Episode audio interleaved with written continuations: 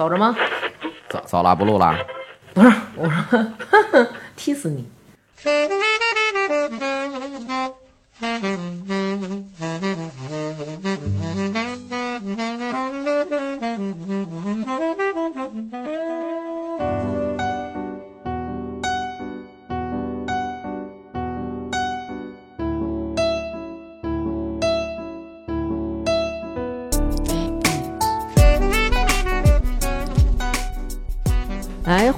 家收听。大家好，我是大王。我是王鑫，还有呢，说话。思南，思南，哎，今天呢，我们那个请来了一个好朋友，一好妹妹，特长生，嗯，来吧，说话。特长生是名字是吗？特长生是我给他起的一个美好的外号啊，本来叫老寿星，但是他是太年轻了，所以不太适合啊。我把老寿星留给了自己。大家好，我是特长生。嗯，今天呢不是特谦虚啊。不不谦虚，不谦虚 是是是啊，其实没有什么特长啊。然后今天呢，把特长生叫来，我们打算聊一什么呢？因为昨天啊，我哭了。然后那个，我们去看了那个电影《我不是药神》，啊，嗯，哭疯了，哭疯了，哭疯了。看之前呢，我那个跟新哥挂了一赌，就是说如果我要是不哭啊，新哥给我发一百红包。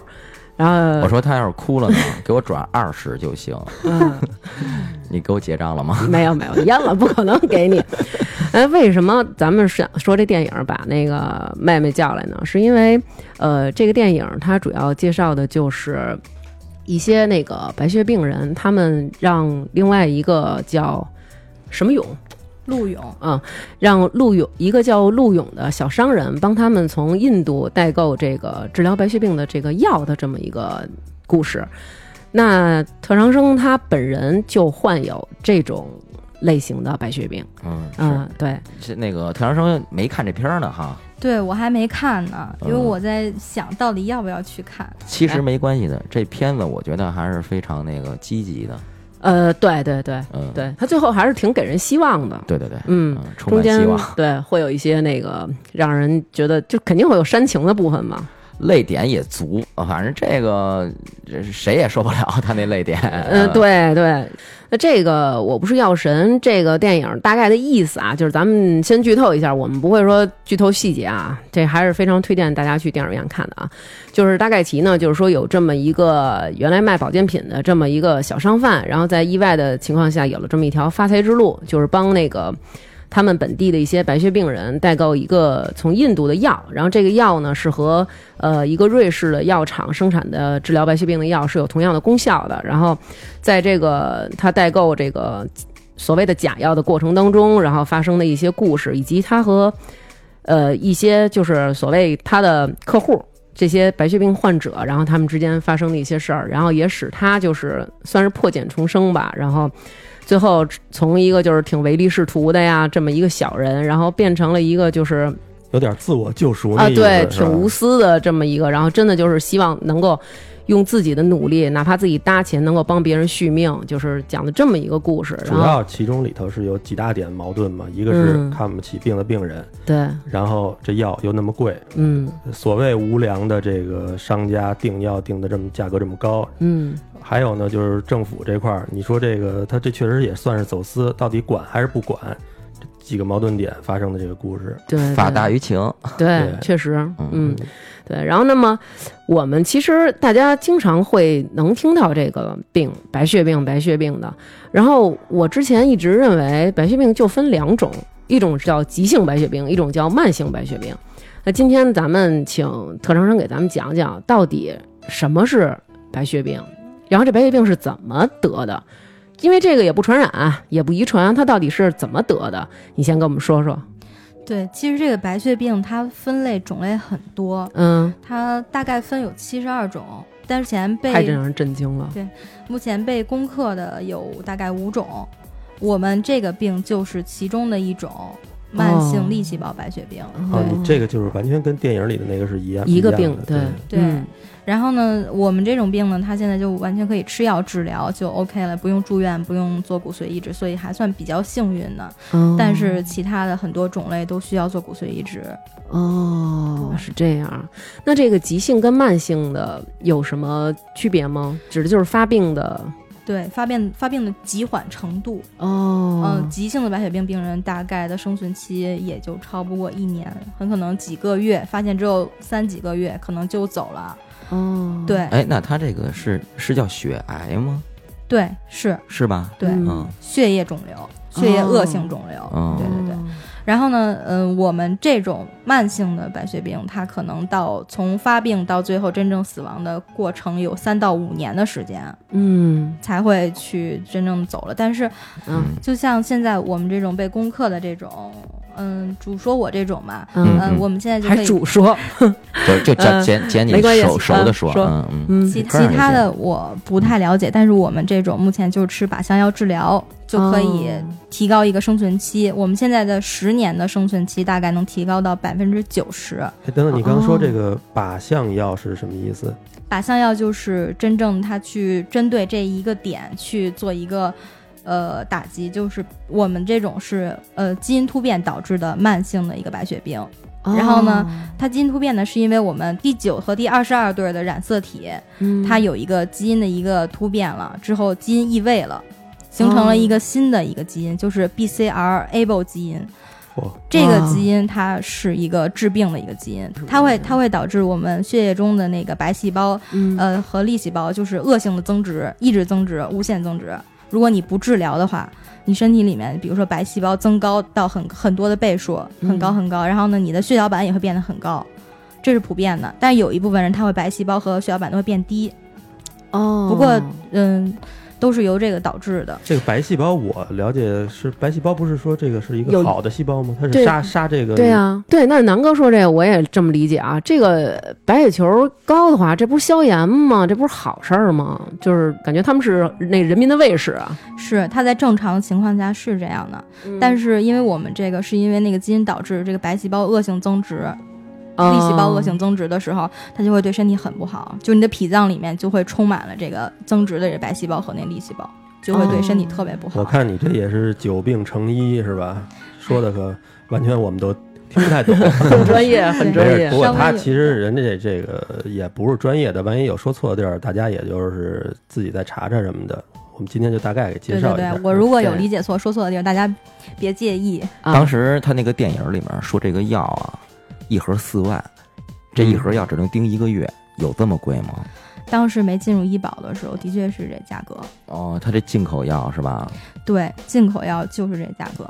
哎，那咱这么说啊，当时那个年代，如果是普通老百姓的话啊，一个没几个吃得起，一个月四万块钱，谁能吃得起啊？基本上都吃不起。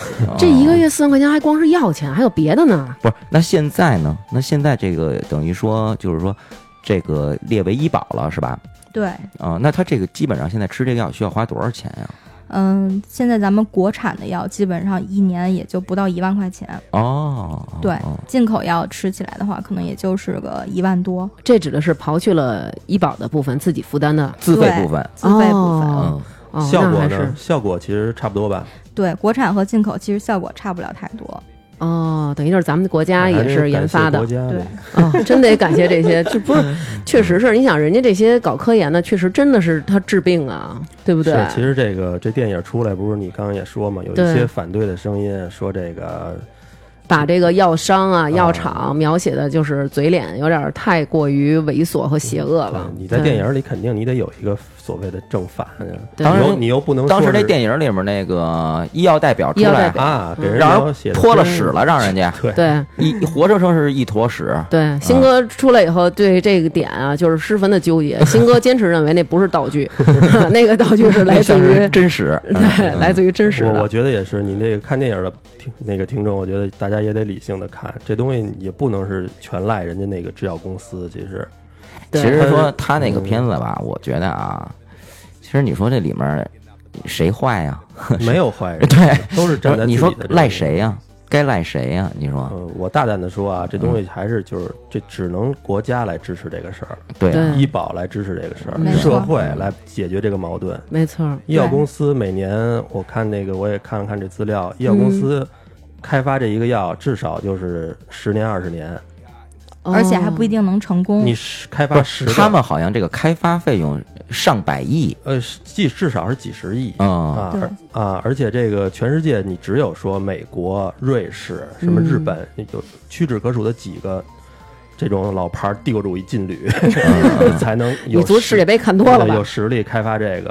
哦你你中国，你你所谓你现在造仿制药的那些，你再能仿，你再这个药好像是瑞士的，对对嗯你嗯你仿的再好，你自己造不出来。啊对，人家开发这一个花几十亿，说是你研究成十个啊，上市十个，成只有两个能回本儿。哦关键是他有那个公司可能研究了几十款这种药，真正卖的好的就几款。哦，或者说临床有用的是吧？对，而且他嗯研究这几十款，他可能研究了几百款，最后只有几十款成功了。对，然后呢，能卖的好的可能也就只有这几款，或者是十几款，嗯是这样。哦，他们的像刚刚我们吃饭的时候，这个前那个特长生说这个药一开始说发现变异什么的这种，这个我看那个人说这都是一百多年前的事儿了，等于其实你要是那么算，这要多长时间的周期才给它做出来？等于是一百多年前发现了这个基因突变导致的白血病，然后这么长时间一直在研究药吗？这么长时间一直在一代人一代人的研究，最后被这个哦瑞士的这个公司完全制成了成药。哦，哎，那我觉得他这个印度也挺绝的啊，嗯，嗯，上来就给人家仿了 是吗？他们这好像是就是说那个只要是你研制出来了，他知道这个他能逆向的，比如说推这个化学方程式，然后推出这个成分来，然后他就可以就是做这些化就是化合物，然后做出这个成分就可以治。没错，对，但是这个当然我不太了解这个体制啊。嗯这个药他说咱们在咱们本国是属于禁药，但是他在别的国家就是好像有些国家是可以卖的，是这印度有一条法律，就是当你这个你这个专利，它其实就是专利嘛，所谓的这东西，嗯，专利保护。当你这个药啊已经涉及到人民大众的一些病症了，这种国家对社会稳定造成影响了，它就能否定你这个专利，直接把这个专利就拿下来，我就就其实就是山寨了。哦，国家就直接允许你山寨，是一个特殊的一个法律。咱们国家好像也有，但是咱们国家没有实用，没有没有一次用过这个法律。是不是因为咱们国家人太多了？咱可能还是比他们关公。比他们仗一点儿。嗯那接着说，那你吃的药是这个药吗？对我吃的现在是国产的这个甲磺酸伊马替尼，实际上成分是和进口的是一样的，哦，那吃完以后也确实这个药就是很管用。对，就很管用。它们的化学成分是一样的，其实就理解为你，你想你你，比如说这剧本这故事，你抄一遍这故事，谁都会抄，但你创作是最难的，对吧？嗯，可以理解。比如说就是天福号酱肘子吧，然后我自己可能我们家一代一代人，然后调出这秘方来，什么加点韭菜花，加点酱豆腐，然后结果可能哎这秘方被别人知道了我咬一口尝出来了，那也是手艺，啊，对啊，所以说印度人不软呀，不软。不软印度人在造制药这块儿，绝对在世界上还是叫世界药房。印度。对，没对错。其实我吃过一种印度药，壮阳的吗？不是不是，怎么老提这事儿我啊？吃过一个那个，因为我有点掉头发嘛，头几年啊治治谢顶的哎岁数大了也没谢顶，发际线有点高。嗯，然后人网上说也是这个药呢，如果你南哥这是真正的啊，发际线后移，人家那个后一般那种指的是稍微往后挪一点，他这是从天灵盖儿往人家后移。那是上移，啊，对对对，他是后移，对，嗯，呃，就是贝杰塔那种发际线那额角，就是有点那男的，其实岁数大了都有这问题，嗯很多人都有这问题。对，发际呃线都到都到天池去当。领导的那脑袋才这么长呢，你知道吗？对对对，有帝王之呃相。你先说你那印度药吧，别聊你这帝王之相了。他这药是美国默沙东公司的，啊默沙东也是全世界就是排名前几的一个大的制药公司。这个药在国内是一百九十八，反正一百九十多一盒，也是一个月。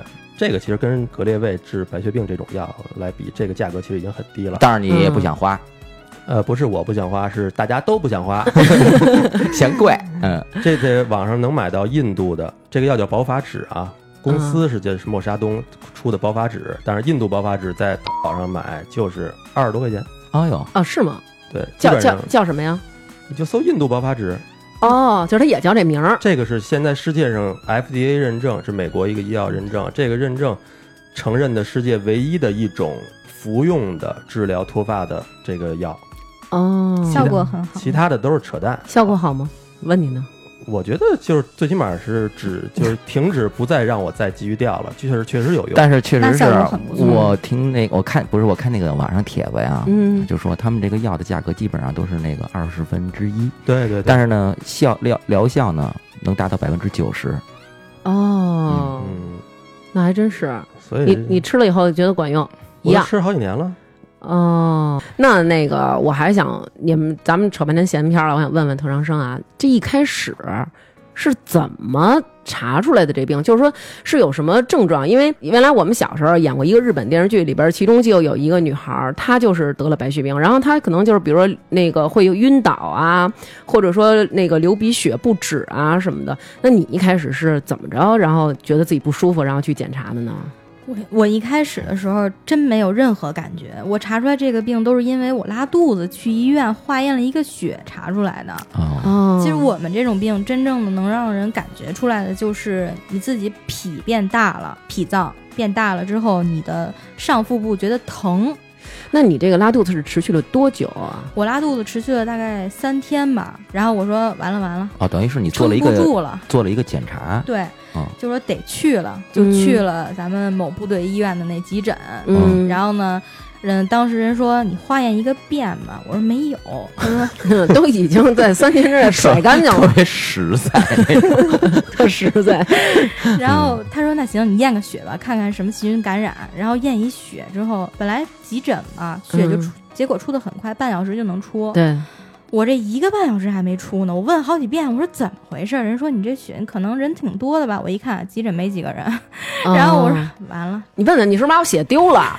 我说完了得有事儿，然后呢，我就等着等着等着，一个半小时，结果出来了。嗯我一看，那白细胞，好家伙，正常值十四到十，嗯，我我是直接就一百四十七点九，嚯！那不正常了哈。再一看那血小板都七百了。哎，血小板高不是好好事儿吗？就是说你那个不是，他这个有点太高了，是吧？哦对，他正常三百五嘛，哦我都我都高到七百了，两倍了。哦。然后呢，我一看，完了完了，得是白血病了。这哎，个你对这个之前有认识是吗？就是人，因为大家可能长这么大都会了解了解，可能就是白血病 就是，都是这我不真不好意思，我们长得比你大多了，都不太了解。对，要是我肯定会觉得就是说，嗯哟，这血小板高真好，哎，拉一口一会儿就长上了，我可能是这他觉种想法得他。就是哪儿发炎了。我当时对哎对说这个血就是这凝血这个，我、嗯我当时我当时抽那血的时候，我那血流的特缓，就是那针扎在那儿往出滋那血的时候，就是在那管儿里都特慢的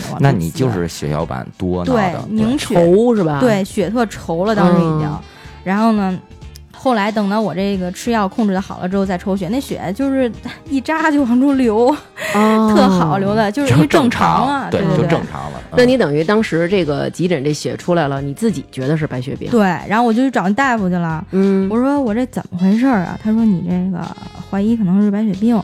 哇，你明儿个你那赶紧让你家人带你来我们这儿血液科再挂一号再看看吧，抓紧啊！然后我当时我就崩了，真不行了，就嗯开始眼圈打转了，这个泪啊！这 绝对的是，就这种，我觉得都是晴天霹雳吧。一个是这种，就是说，那你进来，然后医生特别沉重；还有一种就是有家属跟你一起来吗？我觉得这种都是非常可怕的问话。对，就是嗯，当时拿完这结果，坐着那车回我住那儿的时候，嗯，我快把那座套都给哭湿了。哎。呀，那其实这个是自己一人去看的病。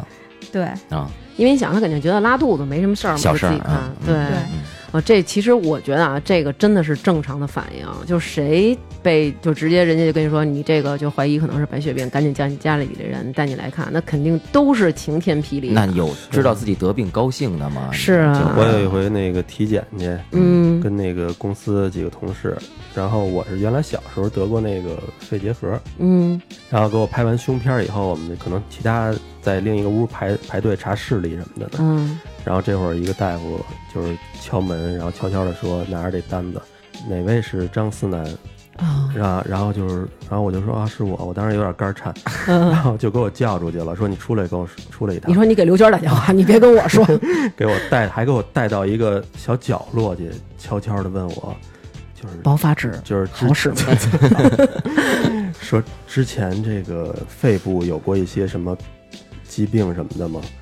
然后我就我当时已经忘了我小时候那事儿了。啊，然后他跟我说这个有什么什么问题，当时我就觉得我这个我倒没什么，我们同事就是眼神都不对了，就大家，啊然后也给我真是心里咯噔一下。后来我想起来了，就是是小时候的那个东西，它里头会有一个钙化的点啊对什么的那种对因为因为白的那个，其实肺癌的话也是这个这个感觉，对对对也是，这个拍片儿也是这个效果。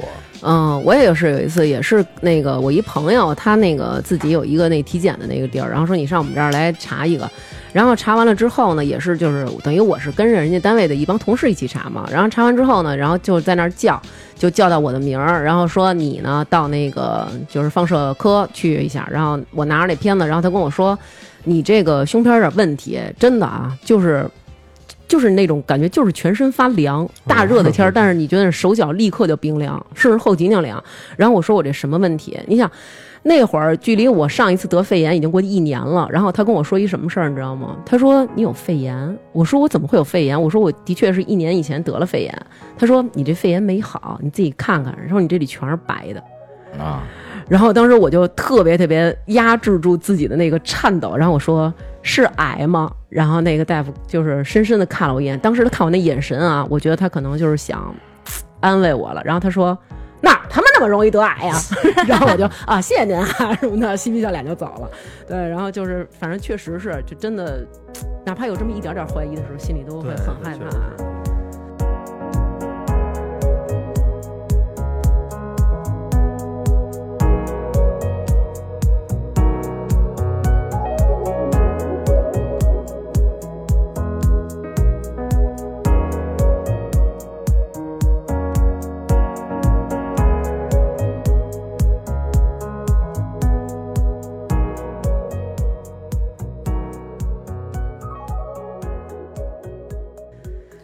哭着就回家了？对，那还乐着回家吗？不是，然后 真是那那个路上就到家以后跟父母怎么说的啊？嗯，反正那天晚上是没怎么睡，然后呢，早上起起早七点就回去，嗯因为当时上班自己住，嗯然后回家之后我就说，回家我都没没歇着，我说赶紧得回医院啊，是不是？嗯然后我就说昨天拉肚子，去医院查一血，医生说可能是得了血液病了。嗯当时爸妈就愣了，我爸反正那眼神当时很疑惑看着我，他可能嗯以为是我说血液病，说完之后嗯还没说白血病的时候，他说他那眼神，我以为他觉得我得了艾滋了 你们家老家儿怎么能这么怀疑你呢？血液病嘛，老基本家说都是这种。嗯我了解我闺女。然后嗯我说，哎，不是什么乱七八糟的病，人医生说怀疑是白血病，说咱们赶紧走吧，上医院吧。然后呢，当时就心情特沮丧嘛，就上医院去了。挂一血液科那个门诊就看，嗯，大夫开了一堆检查，什么骨穿吧，什么各种的检查。跟我们说说骨穿。啊，骨穿就是从那个腰后边儿，就是骨髓能抽得出来的地儿，从骨头上钻一孔，抽点骨髓出来检查一下。钻一个孔，对，它不是直接拿针乳进去就行了，是吗？其实是，嗯但是我第一回查的时候，他可能嗯部队医院可能设备比较齐全，第一回嗯抽骨髓，他反正是钻了钻，然后扎一针给我抽的，疼吗？那肯定啊。打麻醉的时候疼。那你这个抽骨髓是什么感觉呀？抽骨髓的感觉吧，这个嗯其实挺有意思的。我第一回抽骨髓的时候是印象最深的。嗯那大夫跟我说说那个，你等会儿啊，现在针扎进来，那个马上抽你的时候，你会感觉你全身的骨髓往我这儿涌。哦，然后呢，我就感觉这他开始抽的时候，真是那骨髓都往那块儿走，你知道吗？就是是顺着后脊梁吗？往他那儿走？顺着你那四肢都往那儿走，哇，真是这样。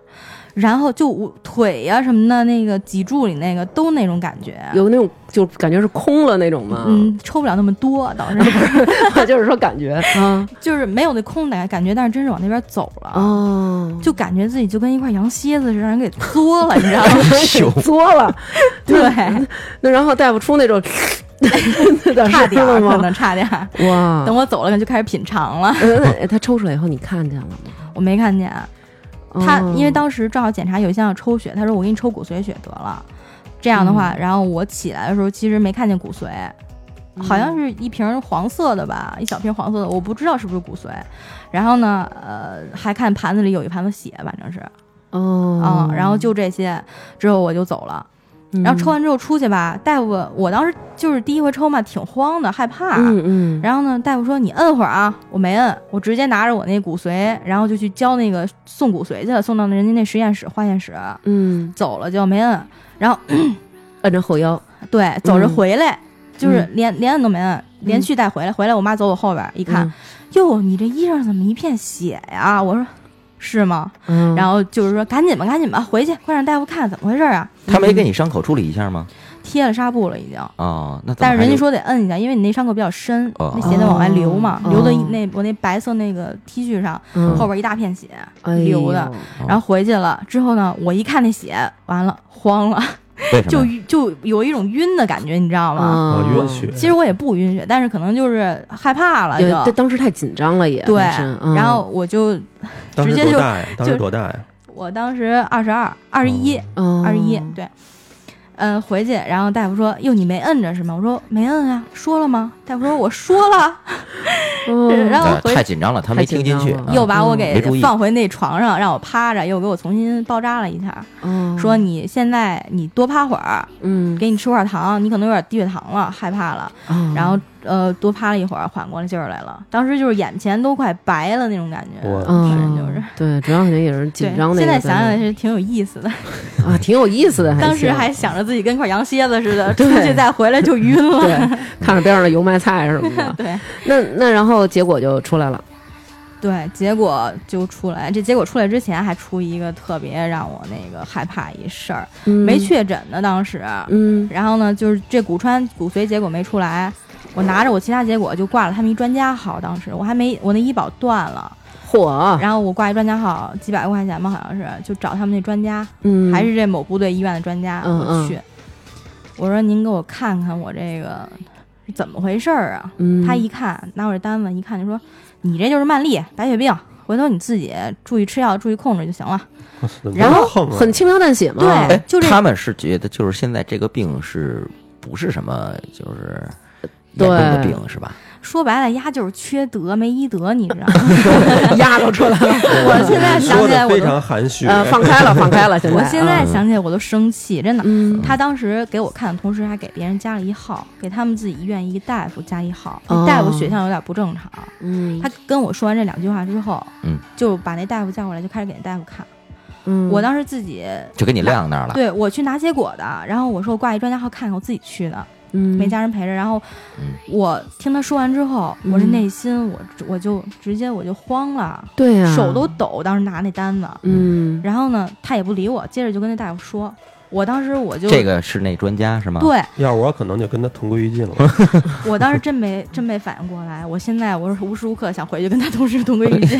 你看，你想对对，然后他就给那大夫看，我就颤颤巍巍的拿着我那单子我就走了，啊，不是那他这这就算这就算看完了，对就他就给你确了诊了。两句话就把我打发走了，这这几百块钱就花完了。不是那说难听点儿，你就算跟我说回去吃药，您也得给我开药啊，我吃什么药啊？吃阿司匹林啊？当时刚去的时候，嗯第一回去看开那个检查单子的时候，嗯就给我开了药了，嗯，让我吃那个羟基尿。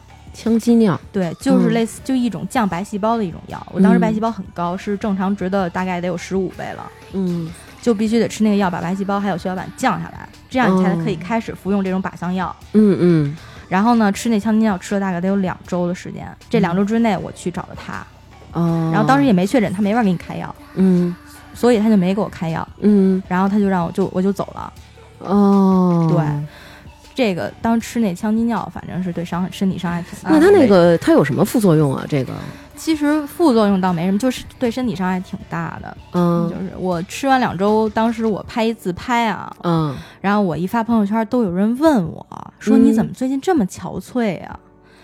我自己一看，我的天呐，真是那脸色可不好了，吃的，哦，反正对身身体伤害挺大的。我吃那两周，吃完之后，我第一月大姨妈都没来，哎呦，就那一月都停了，直接。但是很多的病人刚得这病的时候都得吃这个降那白细胞跟那血小板。哦，明白明白。哎，那当时他给你开出了一个就是治病的方案吗？那个主任医师，嗯，说了就是你先吃这个，吃完之后结果出来了，正好我拿着去找他去了。嗯然后他说：“我看你这血象降的也差不多了，啊，咱就开始吃那个伊马替尼吧。”因为当时确诊出来之后，然后我也看了看网上人说都吃这个，嗯然后我说我就问他说吃进口的还是吃国产的呀？他说：“哎，你还挺懂，你看了看是吧？”我说：“对。”然后呢，嗯他说：“嗯，看你想吃哪个，反正现在因为当时我生病的时候是一七年的八月十一号确诊的。”嗯就当时这个药啊还没进医保呢，哦无论是进口的还是国产的。嗯啊就跟电影里演的一样呗。对，当时这个进口的也太贵了，要搁我吃，我得两万多一个月。哇。啊，对，就是我那药量两万多，嗯。有人吃的多，吃六粒儿、吃八粒儿的就三万，这是一个万。这是一个月，对，三万四万，对，一个月。哇。然后呢，我当时是两万，那那我觉得这吃不起啊。很多，嗯。因为我还了解一下，很多人都是吃那进口的，吃吃的吃的实在不行了，就是吃不起了，开始换国、开始换国产了。嗯我说我那也就别了吧，别那个先把家乐吃的吃不起了再换国产，嗯直接国产吧，咱就嗯是不是？嗯，然后呢，就吃国产的，一直吃到现在。哦对，那进口的呀，现在进了医保了，我也在打算什么时候换那进口的。哦对，进口现在也不贵了，当时你吃的这个国产的是在医保之内的是吗？不是，当时也不在医保。那他什么时候列入这个医保之内了？其实很快，九月份就列入，一七年的九月份就列入医哦，保。你八月确诊，九月就那个对，但是我当刚才不是说我那个医保断了吗？嗯然后我就六个，月对我自己还得先续六个月，嗯，续完之后才生效，生效才能走医保。那当时这六个月的时间，我还是不能吃进口的呀，对吧嗯对那但是等于这个一单个还是吃的国产。但是你，我觉得就是以某方面讲，你已经很幸运了。没错，我真太幸运对了。嗯你想想，真正有一些零零一年以前，咱说没有格列卫的时候，格列卫零一年出的，嗯没有格列卫之前，那些人他连药都没有，他只能是打干扰素和吃羟基尿的一个联合治疗。哦，那是什么？哦那是就化疗了吧？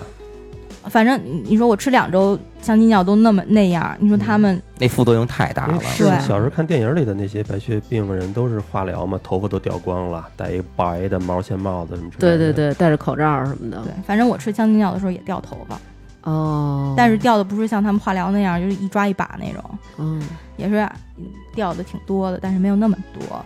哦，那等于后来就一直在这个医院治疗吗？对我得治到了一八年的五月份才嗯开始转到那个咱们那个北京人民那医院去治的。哦，人民医院不是那个血液科的那个就是专科吗？对他血液血液科特好。因为一开始不知道人那有一主任专门就治慢粒的嗯啊，然后就一直在某部队医院，嗯。嗯，换了一个大夫，换了一个嗯很好的一个大夫。那个大夫我很感谢他，无论他开导我的就是心理的一些抑郁啊，还有就是说对我病疾病的控制和一些生活的鼓励，嗯。他这个人都非常的不错，真的哦我很感谢他，嗯，因为有有一些医生的确医德非常的好。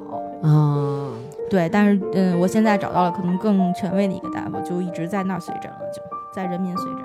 对，哦就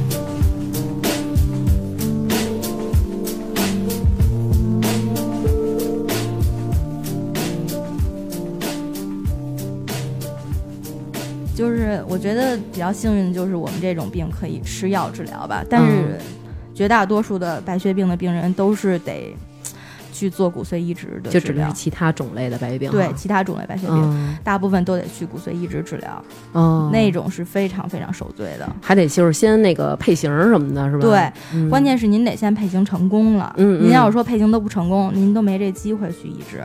直接用哦父母的行吗？直接用父母的可以，基本上是五个点，嗯。因为配型咱们是十个点全合，嗯。五个点半合，哦，然后呢还有其他的点数，嗯。可能三五个五个点以下根本人就不给你做，风险太大了，基本上就会失败。嗯。然后呢，你五个点以上，有一些医院就是。嗯，他可能比较权威，有有嗯很很高深的那种技术，他可以给你做。嗯，这样的话，你才可以去排仓，开始排仓。哦，就是呃移植？移植仓。对，移植仓、嗯就去排排移植仓，开始准备移植，哦，这在移植仓是干嘛的呀？就是给白血病人在呃移植的时候去住进去的一个地方，哦生活在里面，哦，对为什么还得住在这里啊？因为它是一个无菌的一个病房，防污染的，对，嗯哦，这个时候就等于身体比较弱是吧？身体非常不是？弱你看他那电影里面都是嘛？你看那些嗯患者，他戴三层口罩，对对对。嗯对，可能疾疾病进展的就很严重，比如说到加速期或者到疾病期，身体很弱的时候，嗯，他可能必须得防很多的细菌感染了。哦，对，我记之前好像看过，就比如说进一房子，那房子门口有各种帘儿，然后父母比如探视的时候都在有一个那玻璃那儿，然后打打招呼什么的，是那种吧？他们移植的时候，家属就完全不能进，只有医生在全部消毒无菌之后才可以进，家属只能在那个舱外面，就是玻璃外面看一看，哦，打打招呼就行了。那比如说现在你在外面啊，你用戴口罩吗？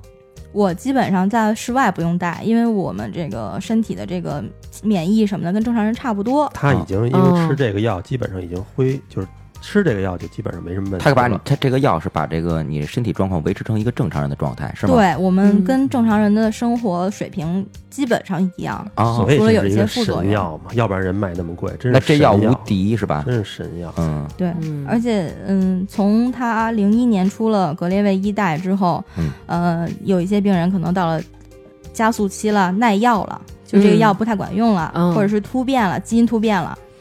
然后呢，就会给他吃二代药。他们一直在接着研发，为了这些病人一直在研发二代药啊、三代药，包括现在有三代药了，嗯，都会就治一些基因突变和耐药。等于就是说，在病的过程当中，基因还会继续突变。对，倒不是哦说你吃了这药就没问题了。明白了，对，哎，那个仓那个仓里头得住多久啊？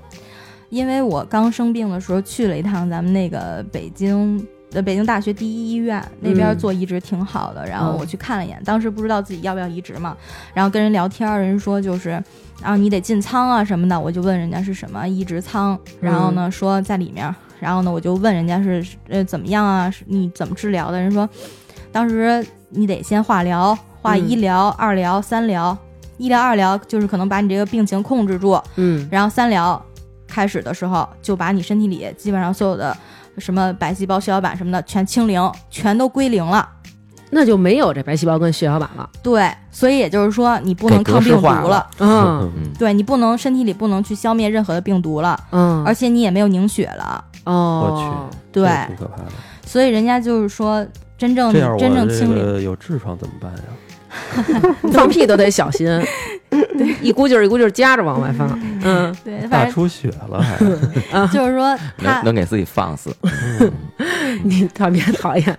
你说，嗯，对，就是他真正清零了之后，在舱里的时候，有一段时间是必须要捆住手脚的，无论你吃喝拉撒都得在那床上，啊，怕你翻身掉下来，因为你当时特别的虚弱，哦，非常的虚弱。你如果翻身掉下来摔这一下，你有可能就是脑出血或者脑出血止不住了，哦，这人就走了。哎，那这个时间段需要有多长时间啊？就是捆上的时候。嗯，嗯，这个我还真不是特别的清楚啊，但是我听人家说是会有这一项。哦，对而且移植这个进仓的时间的长短呀，嗯根据你这个新输入身体的，无论是造血干细胞嗯移植、还是说骨髓移植，嗯，根据它在你身体里长起来的时间嗯，来规定。比如说你很快七天，这就全长起来了，嗯没问题了，你就可以出仓了，嗯，转到另外一个病房七。天也那个受不了啊。那个仓说白了其实就是一个单间儿是吧？对，它不是正大单间儿，它不是正经的一个仓哈。不是仓不，是你住那对，高压不是你那氧舱高压氧舱，对 对小钱儿顶是吧？我那就是一棺材，嗯，对，嗯，不。过你要是都给我绑起来了，给我搁棺材跟搁一屋里都一样了，那不一，样，那也不一样。不一样吗？那你你你你觉着呢？你还想看一片儿是吧？不是，带着硬盘进去，你给我消消毒它。压抑呀，嗯，对非常压抑的。你要搁那个棺材里头，就找一样两居室给我捆中间是这意思吧？对对，那也没什么必要，你就在那儿吹穿堂风是吧？那在那屋里就是生待着，能看会儿甄嬛什么的吗？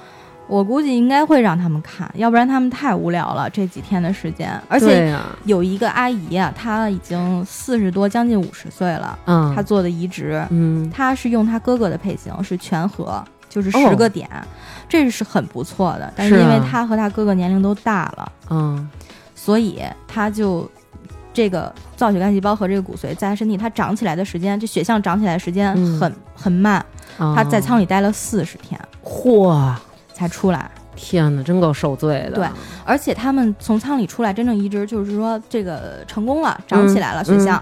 这些人出来的时候，全身皮肤都是黑的，啊，这为什么呀？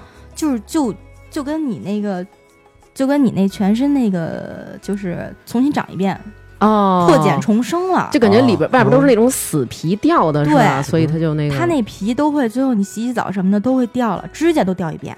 哇，这么厉害呢？啊对他们跟他们这样跟我讲的有的，点周星驰功夫那感觉。那真是感觉真是破茧重重生了呀。对，，没错儿。那他们从这儿出来，基本上就是完全能痊愈了，嗯，不一定，哦。因为它呃移植完之后，你十个点还稍微好一些，排异嗯反应小。嗯，你要是五个点呢，移植的时候排异反应就会大一些。哦。真正可能，嗯、有一些人移植失败了，他即使长起来了，他失败了，是因为他的排异反应太大了，最后影响了他的生是不是。现在那个生孩子的时候说取一个什么脐带血，啊？那就是为这个吧？呃，脐带血它就是它取的是造血干细胞，嗯，对，它不是取的那个骨髓，它就是把那个脐带血里边最初的这个血，然后给它提炼，然后给它速冻起来那种感觉。因为我给俩孩子都存了，就是存的这个脐带血造血干细胞，然后在那个亦庄那块儿，它有一个那个脐带血库嘛，好像就是什么糖尿病呀、高血压呀、心脏病啊，或者比如说以后要做什么手术什么的，这所有的东西很多都可以用到这个。这真的很不错，现在孩子真享福。我我当时都没有，没存就。啊但那会儿还没有这技术嘛。对，嗯，那你就是现在就是一直坚持吃药，等于就是刚才你不说就是身体状况也没有什么问题嘛？对，那这个药也有，就现在吃的这个药有没有什么副作用啊？有副作用。嗯。嗯，不同的人的副作用可能不同，但是大体上有几种，嗯，就是骨头痛、骨头头疼，对，骨头疼，哦。还有就是脱发、嗯，皮疹、乏力是最普通的。脱发你再吃我那个，你真行，保发纸是吧？我这给人这狂做广告，真是。嗯嗯到我身上啊，还有水肿，就是眼睑的水肿和下肢的水肿。哦，对到我这儿，我有过的副作用就是眼睑水肿过，嗯因为这个很多的副作用都是一阶段性就过去了，你哦适应这个药就过去了。嗯我眼睑水肿过大概呃一两周嗯就好了，嗯然后呢下肢水肿过也差不多慢慢就消肿了，哦，骨头疼过，嗯疼过大概也是一两周。哦，最严重在我身上就是皮疹，皮疹对，全身皮疹加脱发，哦，那皮疹痒吧？特别痒。当时哎呦，真是够受罪的！我刚才看那个，他刚才那个给我看他那个皮肤上都有那个小黑的那个小点儿点儿，都是因为这个皮疹落下来的，是吧？对，对全身都是这样。嗯，那它这个等于就是，如果要是慢慢的改进呢，还会有效吗？或者换药？对，如果真正就是比如说你的骨头疼，或者是你任何的副作用太强烈了，你真的耐受不了了，嗯可以把这个药减量。比如说现在你吃四粒儿，你可以减到三粒儿，嗯，然后呢，或者说是真正的连减三粒儿都受不了，就换成二代药。哦，就是更新了。对，不同的药的副作用不一样。这个药像一代药是这些副作用，哎，我问一下，他这个换二代药是你自己觉得的，还是大夫给你建议啊？所有的换药都必须在专业医生的指导之下才可以进行。哦，对，有一些指标，然后或者比如说我现在皮疹特别严重，我嗯当时可能我最痒的时候，全身嗯全身脱皮，嗯，每天脱很多很多皮的时候，最痒最痒的时候，我痒到你在旁边跟我说话，我痒到我都听不见你说什么，啊，闹心是吧？我反应我都我我嗯就是我已经痒到就是感觉就是马上下一秒就要崩溃了，但是我还能忍，因为我觉得我当时就是不想让家里人为我担心，就忍着，哦，每天晚上痒的都睡不着觉的时候也忍着，这也不能挠吧，夸夸的。可以挠啊，可以挠，但是挠完之后就会呃破呀什么的。哦，这只能忍着，各个拿指甲什么的。对能洗澡吗？嗯，当时因为脱皮，所以就不能洗澡，啊也不能洗对，你就只能擦一擦，啊。哦，然后呢，赶紧涂润肤乳，因为你保持一湿润是吧？，对，因为你那皮肤缺水太严重了。哦，如果你洗完之后更干，脱得更严重，更痒。那生活中其他的方面有有受到什么影响吗？就比如说，呃，吃饭啊或者什么这些有什么禁忌吗？嗯嗯，就是因为这皮疹的副作用嘛，嗯所以我就会，呃，现在皮肤不出汗，我只有没起过皮疹的，比如说脸上和嗯后背有一块儿，还有就是腋窝这块儿能出汗，其他地方都不出汗。所以我夏天特别热，我今年嗯夏天明显感觉就比较爱喝冰水，啊，降身体温是的温度。吧，对对对，嗯，嗯，然后还有就是生活上，刚才新哥问我说有没有什么 饮食上禁忌，就是嗯，因为吃那个药，所以不能吃柚子和杨桃。这这这没关系，这这俩这东西咱们这边也不是热门水果。对，没错可以戒，可以戒。对，嗯医大药反正是不让吃这个。嗯，然后呢，我就想，还好还好，不是不让我吃西瓜呀，不让吃西瓜受不了了。这要不让我吃西瓜，我精神都崩溃了，哇，你这个精神崩溃这点太那什么了。太爱吃西瓜了。对啊，那跟我们说说，就是因为我们在那电影里看了啊，就是比如说他们的家人其实也跟着是挺受煎熬的。其中说到的有一个，他们这个团队里边有一个女孩儿，这个女孩儿她有一个女儿，然后在女儿确诊白血病之后呢，她丈夫就可能是怕有拖累吧，丈夫就跑了。我觉得其实这个得病的时候还挺需要这个家人的吧。那当时你家里人是什么一情况啊？当时我爸妈，反正我妈妈是很伤心嗯的。我爸爸因为这当过兵，嗯他的那个意志力是很坚强的。我我爸他当着我的面没有哭过一次，哦，但是我家的，就是知道这件事儿的朋友亲戚嗯，跟我说过，我爸就是不在家的时候，去别人家的时候会掉眼泪。啊，那肯定的，对，那肯定的，嗯对。你在闺女面前哭呢，闺女不心里更难受吗？肯定得上外边哭去呀、啊，对，对吧？让爸爸听听我们节目吧，别伤心，给我们拿张纸。嗨，反正现在家人都缓过劲儿来了，我也缓过劲儿来了，嗯挺好的。但是回忆之前那段时间，就是没事没事没事，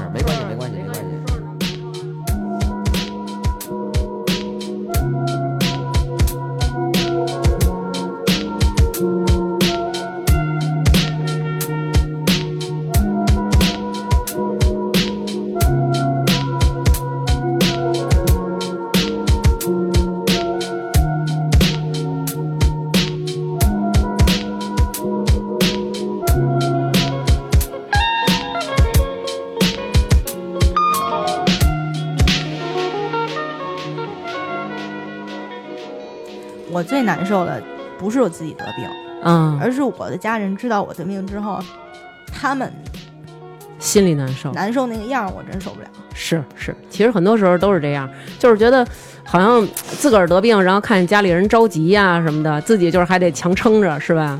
嗯我姥爷和我和我姥姥就是从小把我带大的嘛，然后嗯姥爷知道我得这病之后，就完全就是心脏病犯了，住院了，就直接。哦，是，所以你看，现在你也就是渐渐的好起来了，是不是？对，这也是一个好消息嘛。当时，嗯。哎我，真是第一回体体验这心里疼是什么感觉，是，就是就知道我姥爷住院的时候，对，心里头疼的那种感觉。哎，是。我明，就是我听人家说啊，因为我我妹妹他们家有一个邻居，这小男孩十八岁，然后他呢也是得了那个白血病，然后但是后来我妹就跟我说说呀，那个因为我挺爱喝喝饮料的嘛，后来我妹说你不要老喝饮料，然后我说为什么？她说我们家旁边那小孩儿他就是不喝白水，他就是特爱喝饮饮料。后来他现在得了白血病了。后来我说真的吗？他说真的，说跟这有关系。这个其实跟这种听你说是因为基因突变，跟这些完全没关系，是不是？对，就是那你们先录着，打我妹去。我都为了他戒了好长时间饮料。特逗的，就是我爸最近我们聊天儿，然后我爸跟我说说那个、嗯说好几回了，当着我啊，当着我妈都说过，说那个你就是小时候吃那辣条吃的，我真惊了，然后说那个我就是没吃过辣条。就是小时候吃那小食品这辣，条是什么东西啊？辣条是就好像是一种豆制品似的吧？对它火的。重油啊，重盐啊，味儿特重，特好吃，小孩都爱吃，是吗啊，它比咱们小多少？你想想，我真不知道这辣条是什么东西。对我老看人家卖，然后我特想吃。然后我妈听我爸说完之后就说：“你别瞎说，人都说基因突变，什么吃辣条吃的呀啊，咱爸真能转移矛盾，赖着人辣条了。”特逗。是不是吃这个激素类的药能够更好的控制住这个病啊？其实这个激素类的药啊，是因为我这皮疹起的太严重了，然后医生是为了把这个皮疹压住，嗯，让我继续服用一代药哦，来的一个控制的一个一个东西。我是吃激素和抹激素同时进行，把这个皮疹控制住之后，能接着吃一代药。因为现在毕竟研发药还是不是特别多，只出了一代、二代和三代，哦，三代药在国内还没有呃出那个就是研发出来。哦，然后？呢，呃，你要是比如疾病进展了，你再吃二代药控制一下，可能会比较好。但是如果你现在就因为这皮疹，嗯，你就换了二代药了，那到时候你再进展了怎么办呀？啊，对嗯对吧？他就所以是还是得就是缓缓的，对对你不能上来就用这个药，这药劲儿大得给。自己多留后路。要不然有那个耐药性了，是吧？没错，所以我就因为皮疹停了一个月的这一代药，嗯，服用激素的同时停药。现在呢，我又接着服用这个一代药，然后呢，在激素的保价，就是医生说激素保价的情况下，嗯，接着吃，哦，然后把这个皮疹控制住，嗯。可能你这药物反应也过去了，就这嗯。副作用这劲儿也过去了，嗯。你就能接着用一代药了。哦，这个，那你这个药吃到什么时候，就是算是彻底的能不算一战啊。不吃了，嗯。就是所谓痊愈了。嗯，国际上现在是有这个先例的，嗯。就是说，呃，比如说你吃服用药，国际标准是八年以上，嗯，并且你的融合基因，也就是说那个 BCR-ABL 基因，它嗯在你的身体里检测不出来，就是一定要是高标准的实验室去检查检测，嗯。这个融合基因一直是在零点零零，就是阴性，检查不出来了。哦，然后呢，还得过就是检检查不出来几年之后，哦。然后你才可以去选择去停药，尝试停药，而且在专业医师的这个指导之下，哦，慢慢的减量，然后停药，慢慢就变成一个月吃点儿，一年吃点儿，就一天少吃点儿。然后呢？检，检测这个东西在咱们这边这个医院里面就可以是吧？对嗯，就是咱们现在实验室标准比较高的，就是北京大学人民医院和北京大学第一医院哦，这两个医院，它的那个检测的那个实验室是互通互认可的，啊，哦，然后他们对其他医院的检测标准都不认可。那比如说我们就是要是想检查自己身体，比如说就你说这个 BCABL 这个基因，那大家想查查自己是不是阴性阳性，或者说想检测一下，就是自己这个血液有没有问题，其实一般的体检能达到吗？能达到，啊就只要体检的时候啊，就查这个血常规，因为有一项就是血常规，嗯。还有生化二十一项等等。嗯。但是血常规就能明确的反映出来你这个血项到底有没有问题，因为如果你是这个病，你的血项绝对就会有问题。就是验血吧，对吧，就是验血血常规，抽个血哦就能检查出来。主要的那指标就是看白细胞和血小板，对，无论是你白细胞、血小板都高，还是白细胞和血小板都低，嗯，都得去注意，或者说是你有点贫血，嗯。就是其他的血项有一些不正常，都要注意，一定要去找专业的医生、专家医，找专家去看，嗯。不能说是就是普通的检查。因为我一六年的时候，其实做过一个小手术，嗯。打了一个那个小瘤，良性的。嗯。当时我那血象就是白细胞高到了十七，比正常值高七个，嗯。然后呢，血小板高到了四百多吧，还是三百多，反正就是高。嗯。但是当时那个，哎，也是这某部队医院，啊，你你是离那儿近吗？对对对，我离我住那儿特近。啊然后我我看人家部队大医院，我得去啊，是不是？啊，然后光顾啊，然后那皮肤科医生就说你这可能是那个呃，就是嗯发炎了，或者是哪儿那个感冒了，或者怎么着的有炎症，你就没事儿，啊就让我走了。其实当时我要是可能进一步查查对进进一步查查，我可能早点吃药，可能控制的更好。哦，等于你觉得从那会儿其实就已经有这个对，哦整拖了一年啊。哦，然后呢，才真是从一六年六月份拖到一七年七月份，然后查那个就是拉肚子才查出来。其实就是说啊，平时嗯这个体检还是挺重要的。很重要。鑫哥，对你你体检是什么频率？我应该也有三四年没见过了。我也两年没见过了。哦 所以大家真的必须要体检。对对对对体检，对因为现在，嗯、而且还有一点就必须强调，大家医保必须得上着。嗯，无论是你个大病小情的，其实现在就算你去普通的一个医院查一皮肤科，你挂一号、几块钱的一个挂号费就 OK。对，然后呢，你就去看看完之后也浪费不了多长时间，开药现在医保也报销的很多，嗯，所以就是说，嗯、这医保是非常有必要的。我当时医保断了，然后我无论吃药还是检查什么的，全都是自费。哦，很贵了，对哎，他这医保断了是半年，你你直接交半年的钱行吗？不行，就一个月一个月还得是按月交，对，而且你就交到交到六个月之后嗯生效。啊是啊嗯那你们这个这种比较严重的疾病和那个普通病报就是报销一样吗？嗯，我们现在办完特病之后，报销的金额会高一些，而且报销的水平会、百分比会高一点儿。哦，这算呃特病对，要申请。。对，嗯，嗯，拿着你的确诊单儿、确诊单儿，还有嗯那个化验单儿什么的，然后呢、嗯去办一下就行了。哦，哎，那个特长生啊，有一个非常非常帅的男朋友，当然两个人那个在没生病之前看了那照片，真是郎才女貌。你他在你生病的这个期间还是不离不弃，我觉得这个还挺让人感动的。对，其实我挺感谢他的，嗯，就是能在我生病的时候，就是给我一个精神的一个支撑。那当时你知道这个病，告诉他他什么反应？他真是挺伤心的，他有的啊时候可能就看着我就会流眼泪啊什么的、啊。那种，他就会觉得，哎呦，你看这么好一个姑娘，怎么就得了这种病了？他跟我说，嗯，所以其实他和我家人都是给我一个很重要的一个支撑，包括啊。我比较好的姐们儿都是这样，因为我的病实际上嗯没有太多人知道。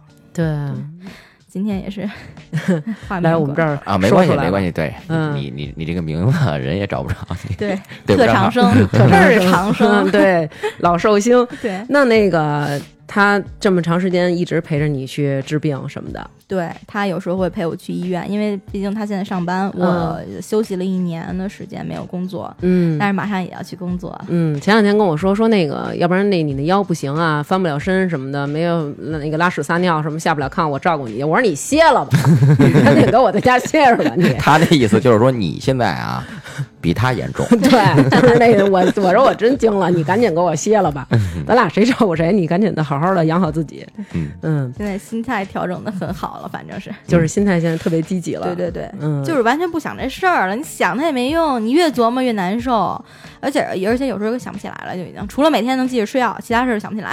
对，你知道吗？哦就是你应该学学那花卷儿，我觉得也是，我特别佩服他，嗯是心态特好。对，完全是榜样一样的存在啊，嗯，神一样的存在，非常的正能量。对他连药都不吃，他就是只要定期记着说那个他妈说哎你该去医院透析了啊？为什么要去透析？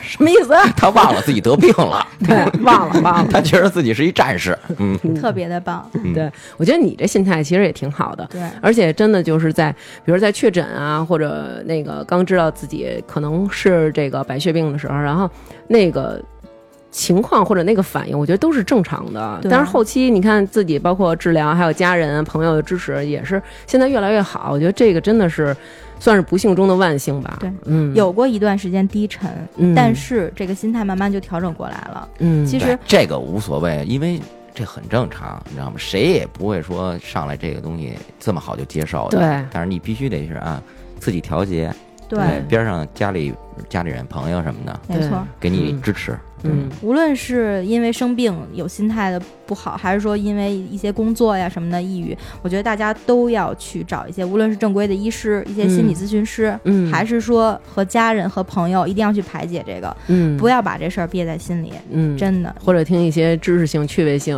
然后都很强的节目。对，比如说发发大王的广播，真的是陪我度过了好长时间。是有好几次我们俩就是说那个，我感觉我都是就是要哭了，然后他还反过来安慰我说没事儿，我已经好了，咱吃点什么的。我说吃什么呀？吃，你赶紧给我吃药吧。对对对，嗯，挺好的，我觉得就是现在那基本上跟正常人没有什么区别。现在就是多长时间去医院复查一次？嗯，一个月。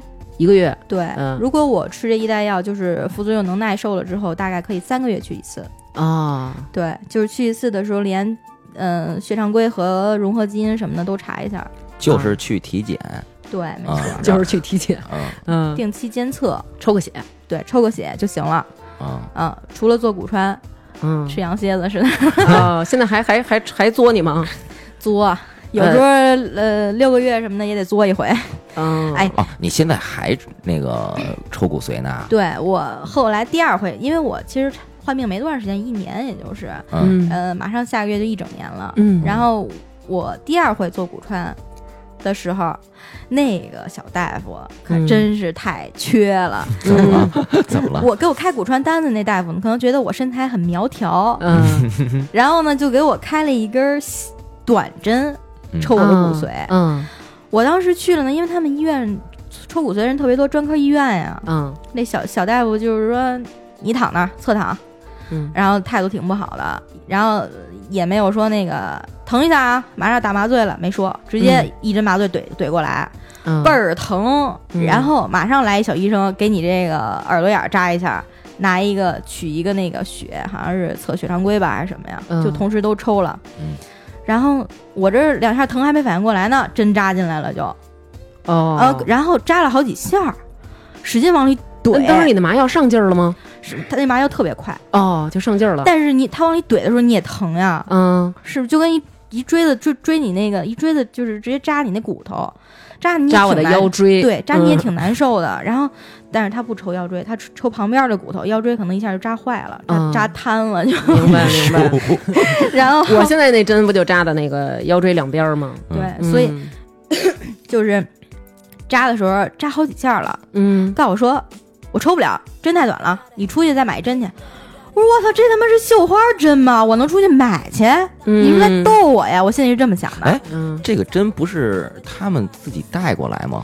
就是你把这个医药费交了以后，对他给我开的是短针，所以他当时用的就是短针。啊等于他那他那费用不一样意思让你就是再开一个长针没错，他说出去你再买根长针去。我说我买根长针，我得挂一号吧，嗯。挂一号我还得那什么，我还得就是跟医生说什么呢？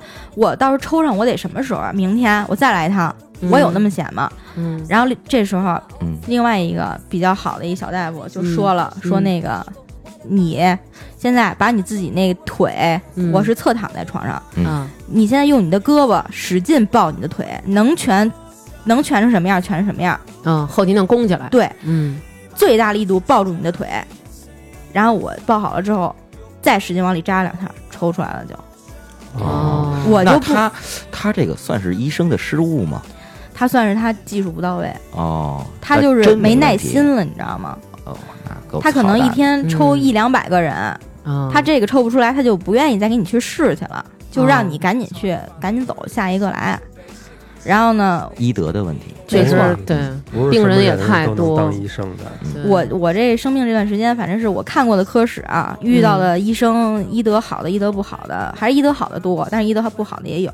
嗯。所以现在就是各位听众，如果要是真遇到那种医德不好的大夫呀，你就骂他，你就骂他反正你也是都见着了，对吧？你就别跟他客气。嗯。你就像我遇见那个第一个那专家，嗯。跟我就是两句话打发我那专家，嗯嗯，所谓的专家，对，嗯。还有就是这抽骨髓这小大夫，嗯。就这种真正的这种真是医德有问题的，你就骂他，你让他知道知道什么叫做 那个老娘也不是好欺负的。对，你就这样，你不能说让像我这样就是呃比较 peace 那种，比较就是呃能忍的，对到事后再去生气去，生闷气。我前两天治腰的时候也是，就是一般啊，前几次我去的时候赶上那大夫都特好，因为我们都是病友之间互相得交流嘛。门口有好多我的病友都是六十奔上的，然后我们一块儿聊天嘛，他们就说哎，说是哎，今儿是他啊，他扎的好，哎，今儿是他啊，他扎的好，然后说哟，今儿是他，就那种就是他。然后我说他怎么了？我就紧张说他扎的特别疼。后来然后我就很害怕了，趴那儿嘛，你不得趴那儿吗？你想本来你就看不见的时候，你就更害怕了。完了他过来的时候吧，我就回头。就以前呢，因为我特害怕打针，平常呢，我有时候回头看一眼，人都说别紧张，啊，别紧张，没事儿啊，我轻着点儿。他呢回头看他一眼，人家就说看什么呀？看就不扎你了。后来，然后我就赶紧啊，我就不是怕丫吃火药了，但嗨，人家可能一天啊扎太多了，他可能工作也挺疲劳。后来我说得了，我也别招人不待见，回头真给我狠扎，我就赶紧趴过去了，噗这一针，哎呦给我疼的，然后我就是感觉我都就是挺了一下，然后他你就这种不打麻药吗？我这不打麻药，然后他就直接开始，他那个是针呐、扎进去以后，他拿一个放电的那个东西，有一个电弧去电这个针，然后他电的时候吧，平常那大夫可能电个五六秒、六七秒，他这个得给我电了得有快十秒。我呢那天呢去做之前啊，以前我都是老光着脚丫子，你想大夏天嘛，现在，嗯那天我去的时候，有一小大夫特好，他给我看病，他跟我说，他说你们女孩啊，夏天再热，如果进了空调屋子，也要穿上点袜子。说你们就穿一没有脸的那袜子。我说什么叫没脸的袜子呀？他说啊，他说不是，那就是没有没有腰的。我说那叫没有腰的吧？然后他说啊，对对对，说你就穿上点袜子，说要不然这个就是腰啊会更不好，腰不好的人一定要就是脚底下暖。结果那天我就正好穿了一双袜子，他垫我的时间太长了，导致我这个腿啊就是有点直了，就是往上翘了一下。这一翘正好踢着它的那个。它那个放高压放电那机器了，嗯但是它电你的时候，你等于是一个带电的状态。当时就说说不允许接触任何金属的，你不就倒地了吗？嗯你不就整个就是全身都电了一下。呃对，啊，然后他就说你不能接触。正好那天我穿了一个那个厚点儿的袜子那，还行。我踢着的时候，等于中间有一个绝缘啊没电着，然后给他也吓一跳，他说：“哎呦，他说怎么就是都那个碰着这个金属了？”然后他就赶紧停了一下，然后等于是他呢往上给我打针的时候，他靠了一下那个机器，然后正好我又电了一下，所以我的脚一下踢上那机器，多亏我们俩中间有一袜子，要不然我就通电了。现在我就是黑人，胶卷儿，我我胶卷儿呃那个北京辣丝儿和豆汁儿，我们并成一个套餐，就是我操差一点儿，所以我当时对我当时我也挺生气的，嗯，但是嗨也没辙，还有十多针呢，忍了吧，赶紧回头都穿点丝儿袜什么的去，穿上漂亮的蕾丝的丝袜，然后上面再来一条棉袜。呃穿上吊袜带什么的，插我。那你直接穿着鞋不行吗？不行，他不让你穿鞋，那炕上人都上，您穿上鞋回头给人蹭脏了，啊，对，不能铺个垫儿吗？我呃取我有时候我之前取病理都得铺个垫儿，说你直接穿鞋上就行。没有，你要为保险为保险得穿那雨鞋、胶鞋，是，对我穿上那防绝缘是吧？就嗯都不怕让人垫着，也不铺一垫儿，呃，他就是就就是一正常病床，你趴那儿嘛。不能把那机器拉远点儿吗？真是。嗯，反正就是他可能是靠了一下嘛，对，索性就是我觉得也挺好，现在遇上一个人民医院这好大夫，，对，没错，嗯大夫特别负责任，嗯，还建病友群，有一些病龄比较长的一些，无论是阿姨啊、哥哥姐姐呀、都会在群里说一些注意事项什么的。嗯无论是医院的一些办事流程，还是一些比如说病情的注意，还有一些嗯什么一些关心啊、什么叮嘱什么的都特别好。医生有时候晚上十一点多了，他还会在群里发一些消息，就是一些资讯和一些那些注意事项都会说。也挺不容易的。你说人一天看那么多病人，晚上还得跟你们聊会儿天儿，是是因为基本上很多的慢粒病人都找这位大夫看，当然他们医院还有其他能负责慢粒的病人，只不过嗯我们是找他。哦然后他有时候最多一天正号看完再加加号，嗯，一天能看一百五十多人。嚯，我的天哪，这真的劳动强度太大了，晚上其实这医生这也他也是一份工作，不容易，啊太不容他只易了。不过你他需要有更大的耐心。早上对八点半到晚上十一点，哎呦，中午吃饭都是扒了两口接着看。那这真是卖给医院了。对，因为这个的确是危及生命的事儿。有是有一些进实验组的一些，就是三吃三代药的病人，嗯，因为三代药在国内现在还没有，只有实验组就是临床实验那对？还有就是说你自己去香港什么的买，特别贵，哦那一个月吃八万块钱。哎呦，哇，嗯，对然后他们实验组的呃就会都会加号，就是直接就给他们加号，让他们过来看，因为他们这真是危及生命，必须得看，不看不行的。人家大夫就那么耐心的给看，真是。特别好。嗯，就包括那电影里也说，说你们那个就给所有吃那个印度格列宁的这些病人，把他们都抓起来了。然后一个老奶奶，这也是当时一个哭点嘛，然后就抓着警察手说：“我求您了，您别把这个卖假药这人抓起来，行吗？说你把他抓起来，我们就吃不上这药了。说我就是想活着，说我不想死。所以这个当时也是挺让人家觉得唏嘘的吧？对，嗯当年那批病人真的是早得病的病人，吃了很多的苦。嗯，是对。所幸现在这个药，咱们国家现年列入医保了，大家也都吃得起了。对嗯就是现在，嗯，包括虽然我吃一代药，但是群里很多人都在呼吁说要让二代药也要进医保，嗯，这样的话让一些吃二代药的医病人也可以吃得起药，因为现在就是二代药的话，他们一年吃下来要十万，哦对，没进医保就很贵。哦，虽然你凑一凑钱也吃得起，你今年吃得起，明年呢？对明年吃得起，后年呢？是对吧？对，这是一长期的，还是很贵，这个对，嗯确实是。所以我们一些病友，还有包括我们的这个这位医生，嗯他在他最近，因为他很知名，一些嗯国际的论坛他都会去。嗯然后呢，他也在帮助大家去呼吁这件事儿，就是推进一下，因为大家因为二代药也要进进入医保，只不过还没有再推行起来。哦，然后呢，大家都在呼吁这件事儿，连连我们的医生带病友都在去做这件事儿。二代药是进口药，嗯，二代药现在国内应该也有，这个我不太了解。嗯但是哦它要是国内的药的话，它应该是进医保没什么问题吧？对，没什么问题。嗯，而且也在就商谈说把那个进口的二代药，因为格列卫也有二代的达沙替尼，我现在吃的是伊马替尼，有达沙替尼是二代药，也在呼吁说把这个进入医保，就是说跟他们在商谈。哦这应该很快了，我觉得。对，现在希咱们国家这个医疗啊，不管是医疗啊、教育啊这方面，都在逐步的改进。其实，我觉得比起有一些国家的那种，就真的，其实咱们还是挺幸运的。对，其实国家政策推行。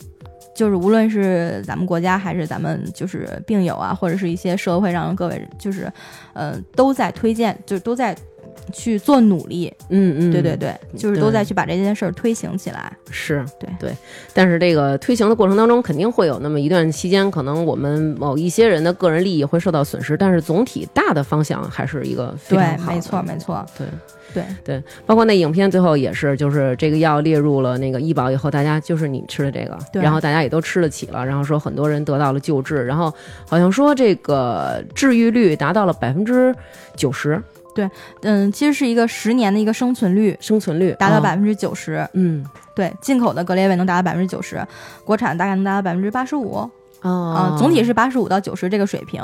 嗯就因为如果你没药吃到，你可能三五年就走了，但是哦你现在十年生存率能达到百分之八十五到百分之九十，嗯而且还有一些呃，比如说病友群里患病时间比较长了，吃了三十几年的都有，哦，有有吃二十几年的、十几年的都有，那他们可吃过一段贵药。真是这样。哎，那吃他吃了很多这么长时间了，还没有就是把这个病治好吗？有他可能，比如说发现的时候是加速期，因为我们这个病分慢性期、加速期和急变期。嗯嗯嗯，这有一个就是病情的一个计算方法，叫 SOCO 积分法，嗯它会算你是低危、中危还是高危。嗯嗯，只有说是当时发现的时候是低危的病人，嗯才可以在你吃药，比如说八年以上，而且治疗效果很好，转阴已经基因和染色体都双阴已经好几年了，嗯，才可以去进行尝试停药。哦但是现在咱们国内的医生都不推行去停药这件事儿，嗯而且有一些人他即使治疗效果很好，他不愿意去停药。哦，他怕回头一停了药就复发是吧？对，而且哦你停了时间长了，你再吃很可能耐药。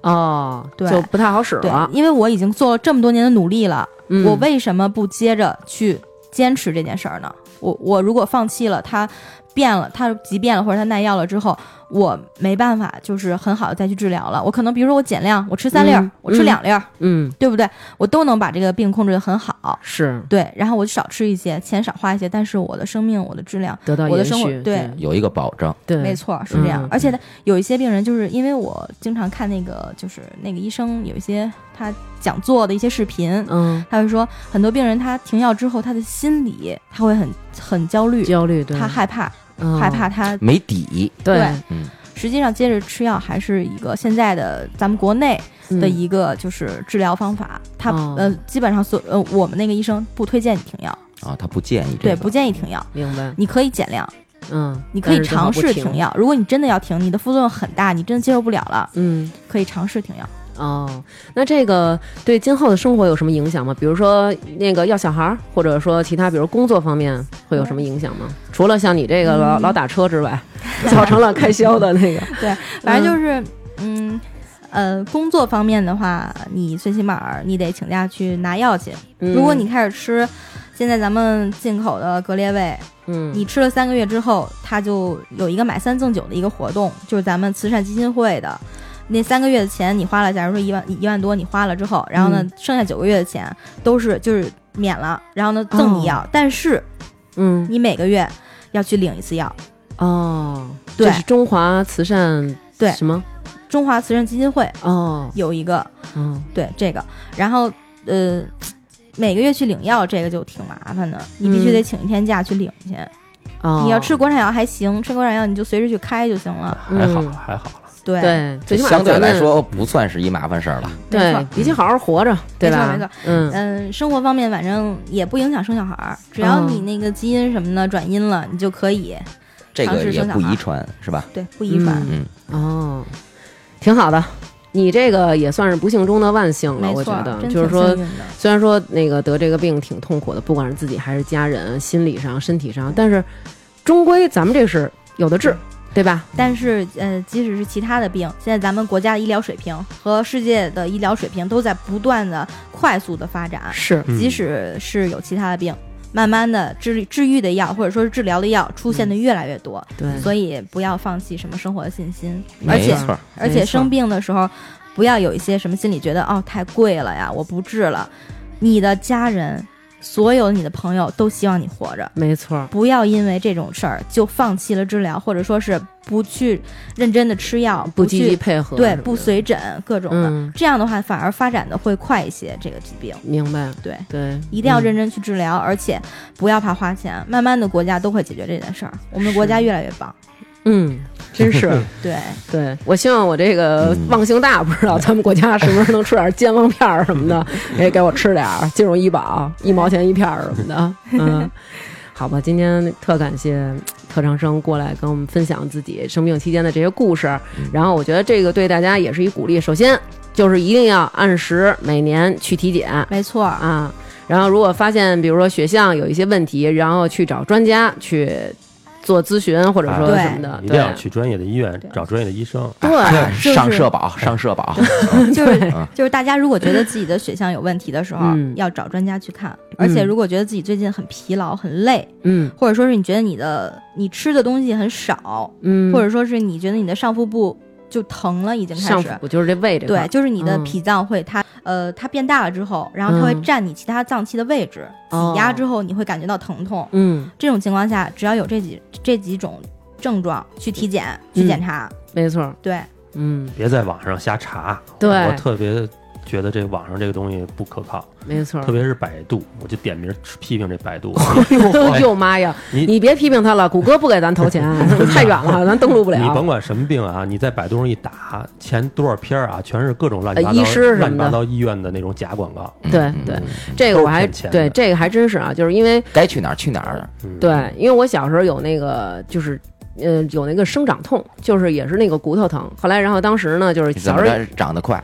长得太快了，我小时候也有生长痛。对。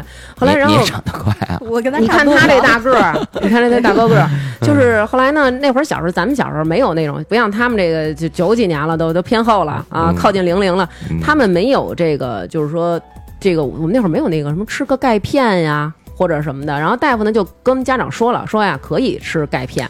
但是那会儿小时候那种钙啊，就都不是说像现在，比如说那种钙片似的那样，就是说可以可以给它是一种喝的嗯喝的东西。完了说可以这个，然后后来呢，家长就到处去打听，听人说呀，说不能给孩子补钙，一旦补了钙啊，这个说你这骨头那会儿就是这么传说嘛，说骨头缝儿啊就闭合了，这孩子就长不了个儿了。你们家这孩子刚七岁就永远这个儿了，后来就家里没有给补钙，所以现在我的这个基本上出现的问题都是在骨骼上，而且都是因为小时候缺钙这 我真气死我了！啊。有点脑子行吗？他告诉说七岁了就不长了，他说不长你就不长了，对呀？但是当时是那个我问你，你七岁你多高？呃单位好多他七岁是一米八吗，那就不用长了。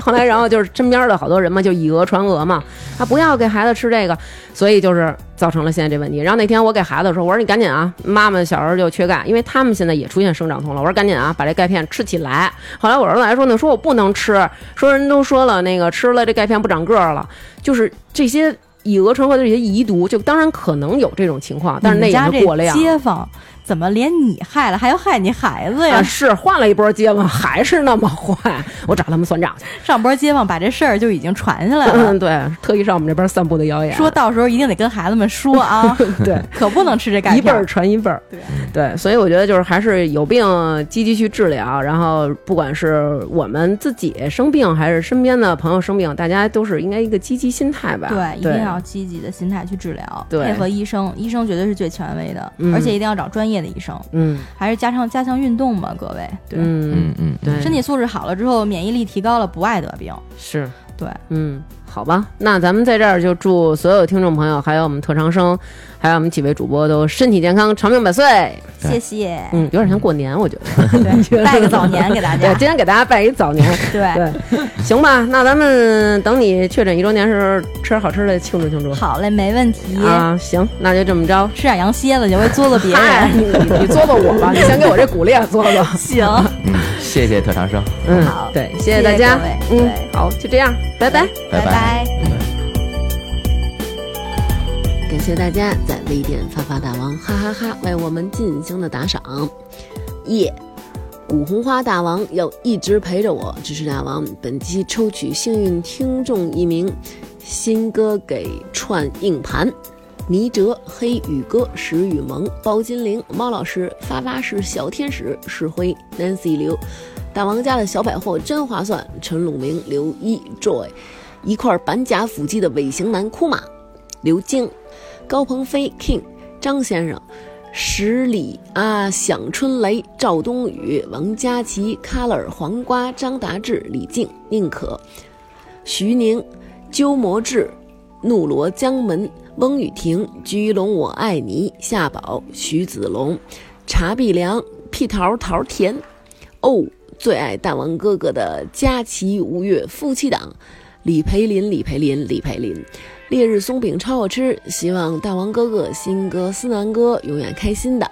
思思，怪家艾米丽就是有安娜，蔡月川，浮云依旧，李倩文，大王御用画师，解决小四，Tumo，范君武，刘杰，冯海鑫，晶晶，林楚凡，张放，大王哥哥跟我一头半的大瑞瑞。大王哥哥的美国豪乳房，发发大王跟我老公是亲兄妹。乐中，刘田月，大王哥哥哈哈哈，孙叶星，老龙闹怒闹老农，老农恼怒闹老龙，张旭松，张鹏，大王哥哥的小可爱张迪，感谢新哥、大王、蓝哥和嘉宾们。为了杰哥，但最爱大王，你们都太坏了！我不念了，我要吃牛舌饼。张女士，王西西不在家，王楠、王怡，我要去吃口面条。后面的请新哥帮我念完。多小姐，大梅忒靠谱，木然，X Y 康，林卫西，露露，赵大勇，玛丽，桃子妹妹，老宋，姚明，我是方群园三区臭底渣 Spilly。刘维、大红点子、单鹏、挺立给大王一个带水的么么哒，一是二哥啊，不是三哥、四哥、五哥。林山、林凡鹏、王小小、T Miracle、湾爸、山萌、林月、苗芳、李智最理智、福多多、福超多、林小佑。没有抢到首单的梁宇，火火火火，王子、小肉段、妮妮爸爸、张静、琳琅不是琳琅、王爷。后场村首富贺全友不是贺富贵，风之航罗家没有海，二百零不是公鸭嗓花卷，color。以上就是全部打赏的名单啦，在此非常非常感谢大家。わかってるよでもできたらねせーので引っ張ってほどけやしないようにと願って誓